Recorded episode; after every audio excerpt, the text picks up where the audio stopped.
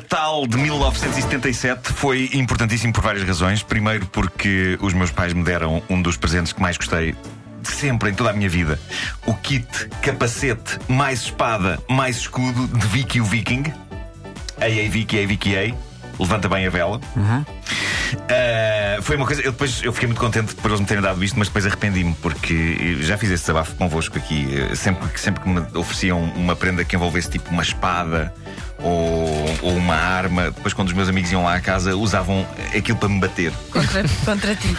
Para mim era sempre uma sensação agridoce. Ei, eu tenho a espada do Vicky, mas já sabia, quando vierem cá os meus colegas a casa vou levar. Claro. E assim era, assim era. Porquê é que não escondias isso tudo? Não, que eu queria mostrar. Que eu... Queria Ah, mostrar, por querias um lado eu mostrar. queria mostrar, eu pensava, epá, Olha eu vale, vale o sacrifício, vale o sacrifício de ser espancado, só para eles verem que eu tenho isto. Bom, todos!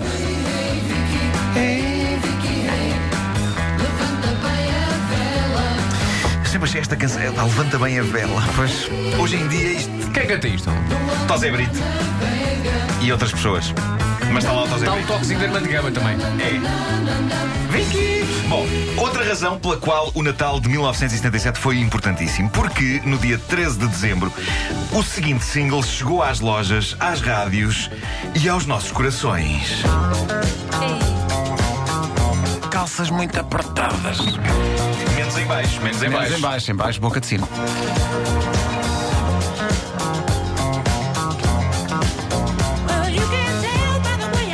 Primeiro dia de aulas. Eu chego a casa. O que é que viste? Eu vi giz. Está giro.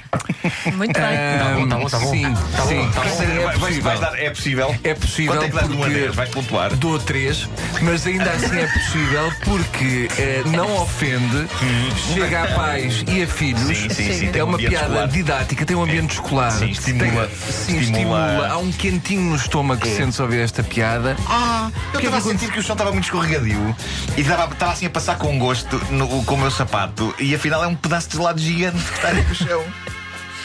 Quer dizer, não é gigante. Pois admiras-te levar com a espada. Não sabem comer. Este é o tema principal da banda sonora do filme que celebrou a mania do disco sound em todo o seu esplendor, Febre de Sábado à Noite, um filme realizado por John Badham com John Travolta no papel principal. É um filme incrível, há que dizer, e é giro porque muita gente pensa no Saturday Night Fever a esta distância e lembra-se do Travolta de casaco branco a dançar com o dedo espetado.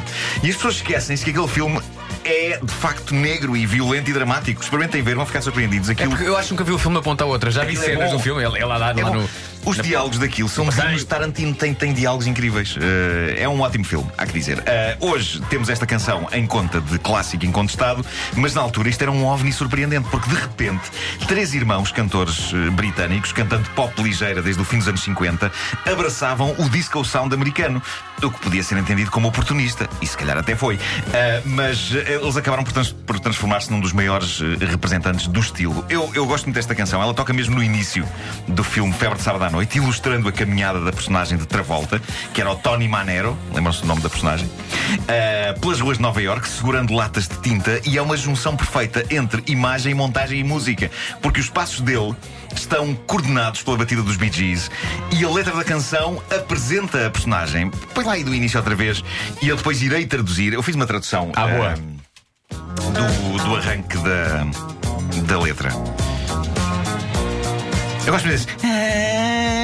Gosto muito, gosto muito. Já Isso não é preciso traduzir, As, as canções, não, não, as, as canções hoje em dia já não têm.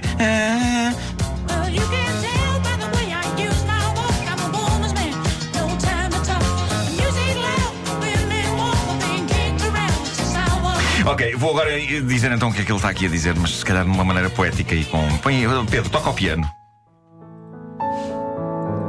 Podes ver pela maneira como ando que sou um pintas com as damas, sem tempo para converseta. Gosto da música alta e das mulheres bem quentes e levo tareia da vida desde que nasci. E também desde que entrevistei o José Cid. Bom, é, é uma tradução algo livre, não é? Mas eh, está lá tudo. Uh, Staying Alive está na lista das melhores 500 canções de sempre da Rolling Stone. É a centésima, octogésima nona e foi escrita de maneira muito descontraída pelos irmãos, espraiados pela vasta escadaria dos estúdios franceses do Château d'Hérouville. E porquê estúdios franceses? Por questões de impostos saía mais barato. Eu não percebo é porque é que eles compuseram isto espalhados pela escadaria. Eu não consigo fazer nada em escadarias. Dá-me cabo das costas. Bom, gravar isto foi complicado. Primeiro pela morte da mãe do baterista, Dennis Byron, a meio do processo, e a dificuldade em encontrar quem substituísse. Por bizarro que pareça, a batida de Staying Alive acabou por roubar alguns pedaços à de outra canção da banda sonora de Saturday Night Fever que já estava gravada, precisamente a canção Night Fever. E o resultado acabou por ser airoso. Esta canção ilustra a caminhada pela rua mais fixe da história do cinema. Creio que todos concordamos com isso. E eu tenho de vos confessar, eu, quando vou a uma loja de bricolagem e quando eu tenho de comprar baldes de qualquer coisa, no momento em que já tenho os baldes na mão e avanço pelo corredor central, eu vou com isto na cabeça. É incrível, mas sinto-me tão sexy.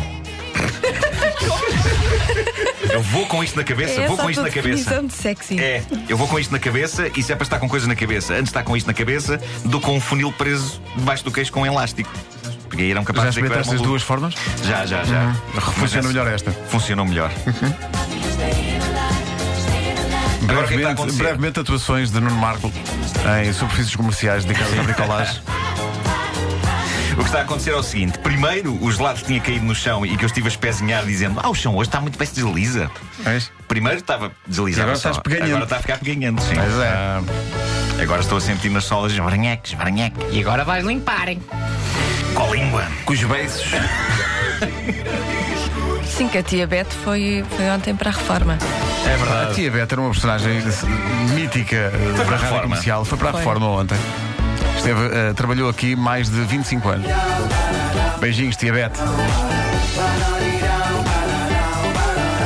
Já são 9 e 2, vamos ao essencial da informação já a seguir.